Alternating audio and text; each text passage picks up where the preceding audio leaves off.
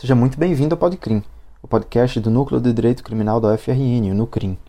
Hoje, eu, Felipe Dantas, juntamente com Matheus Berkmans, iremos ter a presença ilustre de Maurício Dieter, advogado, professor de Criminologia da USP, doutor em Direito pelo FPR e responsável pela sustentação oral do IBC-CRIM no STF no julgamento da ADPF 496, que discute a não recepção, a constitucionalidade e a convencionalidade do artigo 331 do Código Penal, que criminaliza o desacato. Doutor Maurício, seja muito bem-vindo. Obrigado pelo convite, é, Felipe, companheiros. É, qualquer iniciativa que parte dos estudantes sempre tem a preferência da minha assistência. Então, que bom saber que vocês existem, produzem conteúdo para popularização sem vulgarização das questões criminais.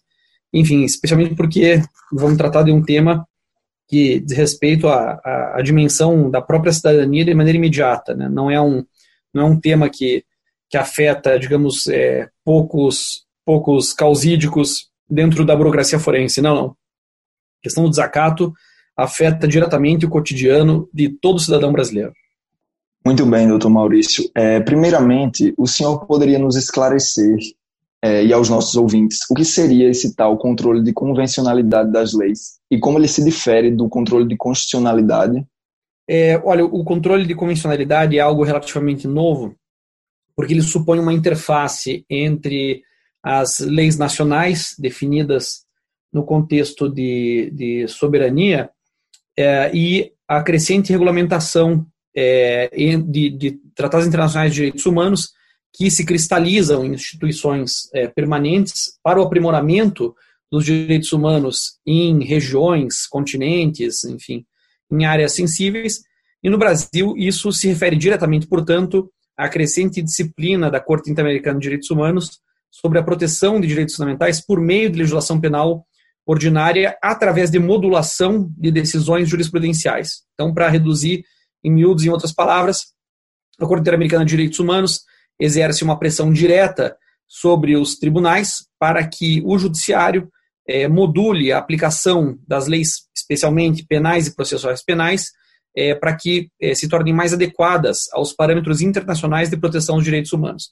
Considerando que a Constituição da República prevê, né, no, no, no parágrafo final do artigo 5 que, que define direitos fundamentais, de que os tratados internacionais de direitos humanos têm aplicação imediata inclusive é, a partir do, do, momento em que são referendados pelo Congresso de maneira equivalente à disciplina constitucional, o controle de convencionalidade é uma espécie de é, uma, digamos, uma, uma, uma aura é, de, de, proteção de direitos fundamentais que acompanha é, a, a, a, luz constitucional. Então, é, é uma ampliação da, da capacidade de afetação de direitos humanos em alguns casos, eu diria, especialmente em matéria penal, fundamental, porque está bastante mais avançada é, do que a própria Constituição da República conseguiu, naquele momento histórico, definir uma preocupação específica né, com a disciplina de direitos fundamentais na dinâmica processual penal.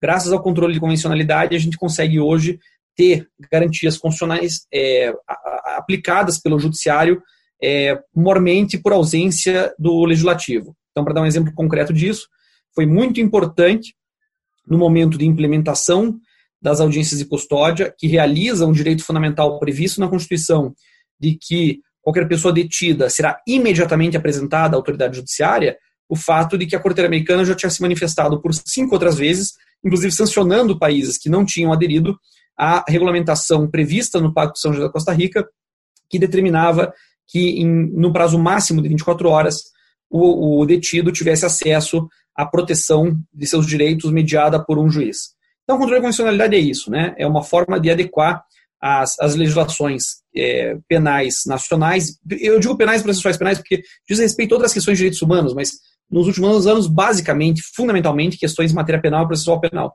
Especialmente o Brasil, por exemplo, que não fez a reforma no seu sistema acusatório, graças ao controle de convencionalidade, tem se feito grandes avanços né, nesse, nesse sentido, para assegurar que o processo seja menos, menos inquisitório, é, menos opressivo, sabe, é, menos autoritário, algo mais parecido com o processo legal devido. Muito bem, essa é realmente uma necessidade que o Brasil tem para deixar para trás essas máculas do sistema inquisitorial. É, uma segunda pergunta seria qual foi o posicionamento do IBC-CRIM no julgamento da ADPF 496 e quais os fundamentos da tese que foi defendida? Olha, o IBC-CRIM é, acompanhou a boa parte dos argumentos. Bom, primeiro esclarecer a posição do IBC-CRIM. Né? O Instituto Brasileiro de Ciências Criminais reúne milhares de associados, é, é o mais importante instituto de representação dos interessados em ciências criminais empíricas e normativas, reúne profissionais de todas as categorias, é, é um instituto é, bastante filiado à principiologia liberal, que do ponto de vista da proteção dos direitos fundamentais foi incorporada na Constituição da República, então ele teve uma, uma atuação nesse caso é, consoante essas determinações estatutárias e também orgânicas né, em relação ao, ao corpo de associados e como esse corpo de associados, se não de maneira consensual, de maneira amplamente majoritária, pensa as questões penais e processuais penais.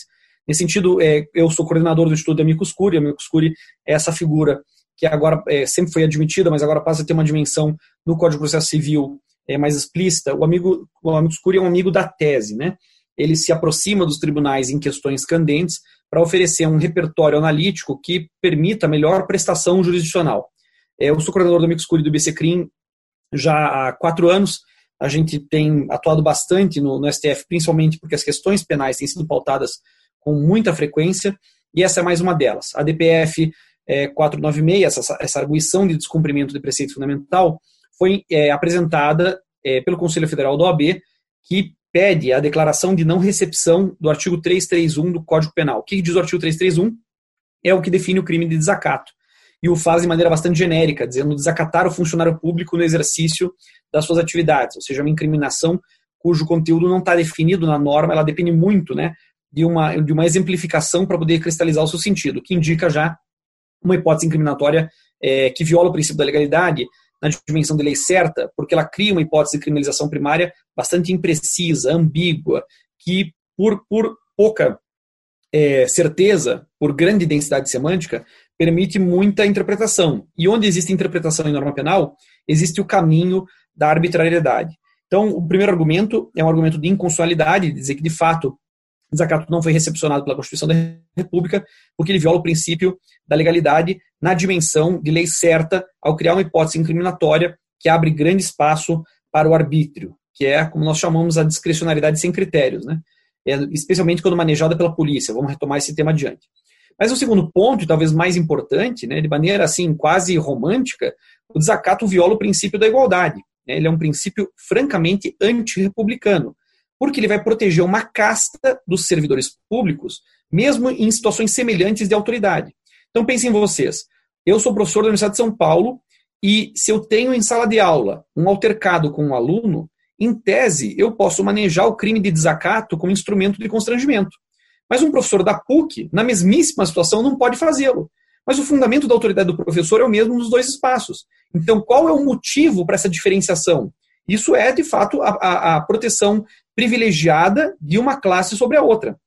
Pior ainda, porque numa república, em tese, a classe que deve ser privilegiada é a cidadania, né? não o servidor público. O servidor público tem uma missão, uma, uma, uma atribuição ética que deveria colocar ele num segundo plano de proteção, não de proteção especial, mas de proteção menor, porque o privilégio da república é a valorização da cidadania. Então, não só ele protege uma casta, como se fosse o caso, protege a casta errada. Né? Protege o servidor público, que deveria estar sob maior rigor é, de, de, da avaliação do seu serviço do que o cidadão. Além disso, se a gente pensar do ponto de vista sociológico, né, nesse antirrepublicanismo, nessa afronta ao Estado Democrático do Direito, num certo sentido, a gente tem que considerar que é, é parte das democracias formais representativas é, a dominação burocrática. A dominação burocrática é um avanço do ponto de vista da, da interface entre cidadão e Estado, porque ela marca essa interface por impessoalidade, por um distanciamento objetivo, por uma certa padronização. Então, existe uma correlação entre Claro, a gente fala burocracia no coloquial, as pessoas acham ruim burocracia, mas burocracia é fundamental, porque é ela que faz a mediação entre os direitos da cidadania e a prestação estatal. Então, é, o crime de desacato, ele, ele atenta contra a racionalidade é, burocrática, porque ele impede o seu aprimoramento, porque é quase folclórica, né? quando você vai em algum gabinete ou em alguns, é, enfim, em, algumas escrivanias, é, públicas, né, ou em algumas repartições públicas, o, o, cidadão chega lá e tem aquela plaquinha, né, artigo 331, desacatar o funcionário público.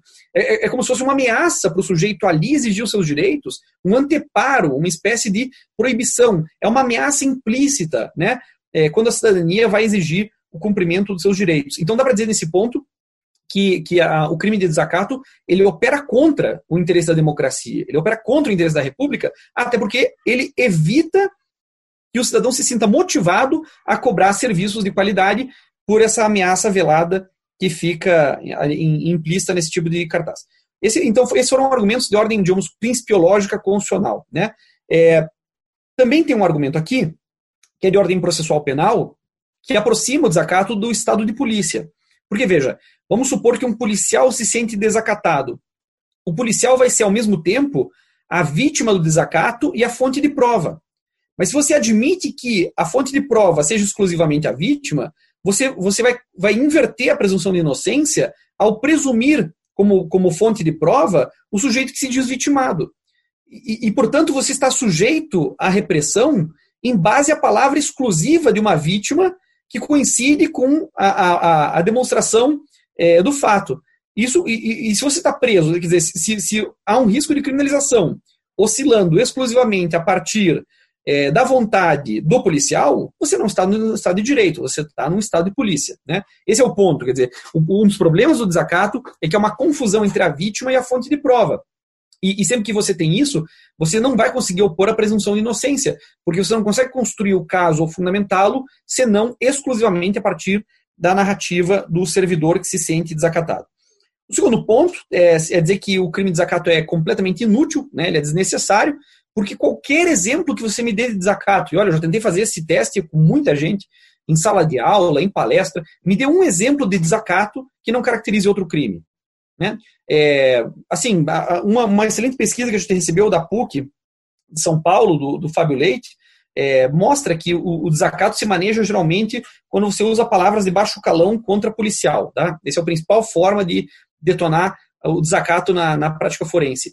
Mas isso, isso é crime de injúria. Né? Assim, não, não, não, não, não, outras hipóteses, né? Veja que existe o crime de desobediência, existe o crime de resistência, né? São todos crimes que também servem, se prestam à definição das hipóteses de desacato, sem falar no fato de que nos crimes contra a honra, o funcionário público já tem em seu favor uma causa especial de aumento da pena. Né? Então, é, é, um crime desnecessário, um crime inútil. É, a gente mencionou antes, um dos outros argumentos que o IBC Crime apresentou ao STF é de que é, o crime de desacato é, ele é inconvencional perante a jurisprudência da Corte Interamericana de Direitos Humanos a partir de um caso é, que se chama Palamara Iribarne versus Chile, é, no qual a Corte, numa sentença de 2005, afirmou expressamente que as leis de desacato são uma herança ditatorial, uma ameaça à democracia e uma importante forma de cercear o direito fundamental à liberdade de expressão e à manifestação concreta e aguda do direito de crítica. Então, a jurisprudência da Corte Americana dos Direitos Humanos indica o caráter autoritário das leis de desacato, né? Uma, uma, uma lei que não faz mais sentido de acordo com esse controle de convencionalidade.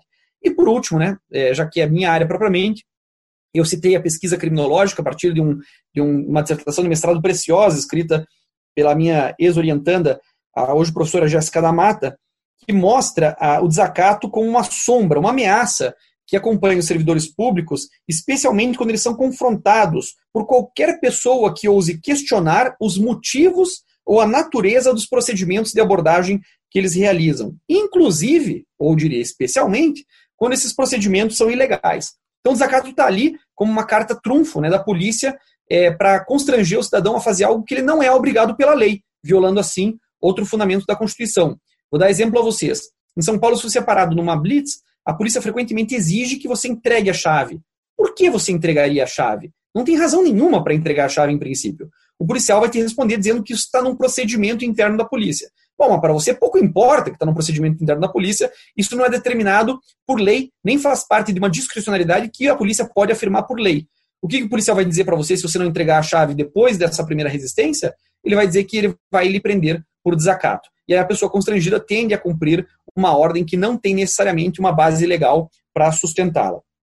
Então, o que o, que o, o espera, né, como amigo da corte, como amigo da tese, é de que o STF é, supere né, esse instituto anacrônico e que faça a serena razão dos argumentos que eu, que eu acabei de declinar ser acompanhada de uma certa sensibilidade, vendo o contexto do que é a polícia, de como ela é tradicionalmente violência autoritária ou letal contra a população que mais sofre esse tipo de, de, de manifestação né, é, antipática, paredista, extrema, de alegar o crime de desacato como, como algo que possa é, é, é colocar a pessoa em problemas se ela não submeter ao, ao mando policial, né?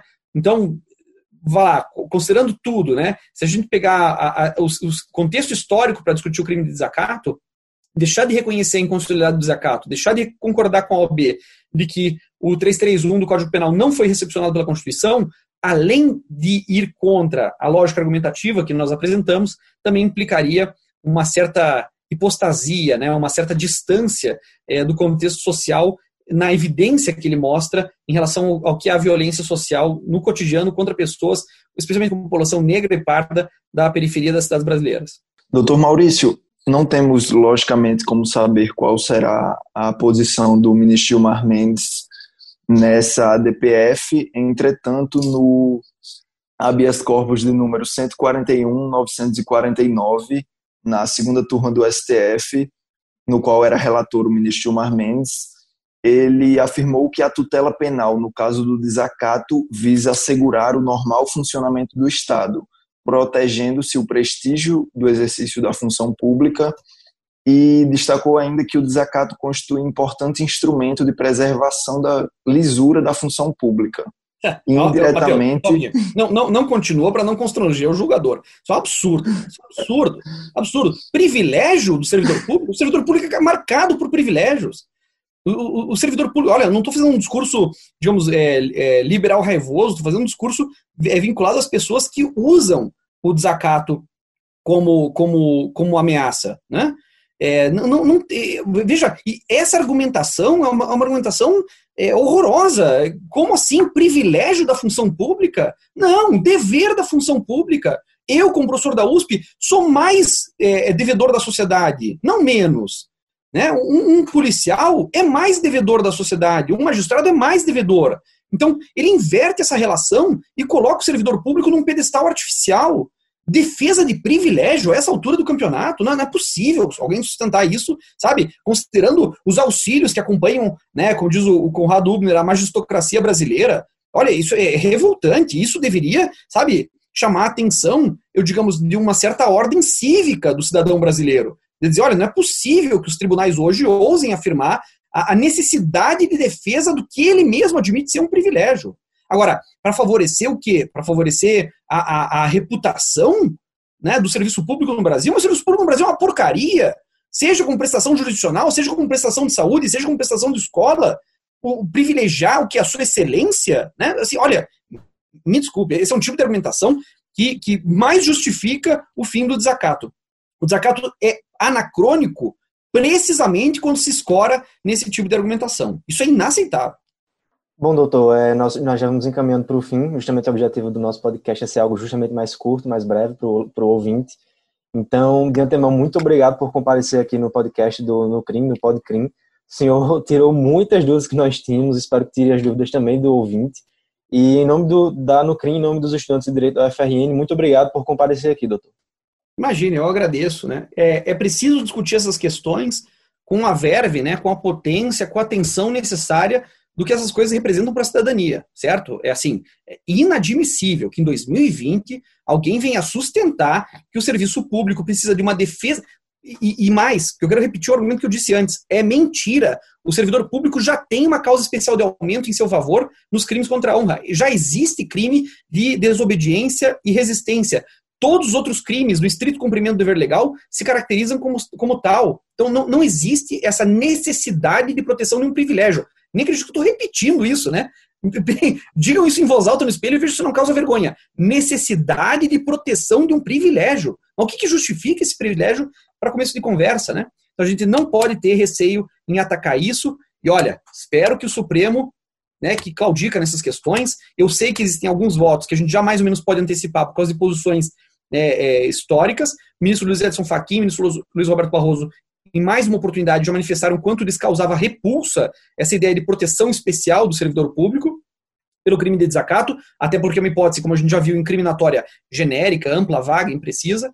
Então, sabe, é, é, é preciso colorir um pouco esse argumento com uma boa dose de indignação. Não é possível afirmar que o desacato é contemporâneo a uma ordem democrática republicana fundada sobre a igualdade de todos perante a lei. Ela cria uma distinção injustificada que não encontra é, o seu suporte na ideia de busca por equidade. Se existe alguma inequidade, é do serviço público contra a cidadania e não o contrário.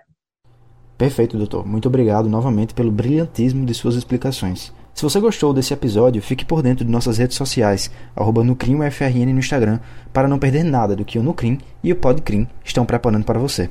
Até mais!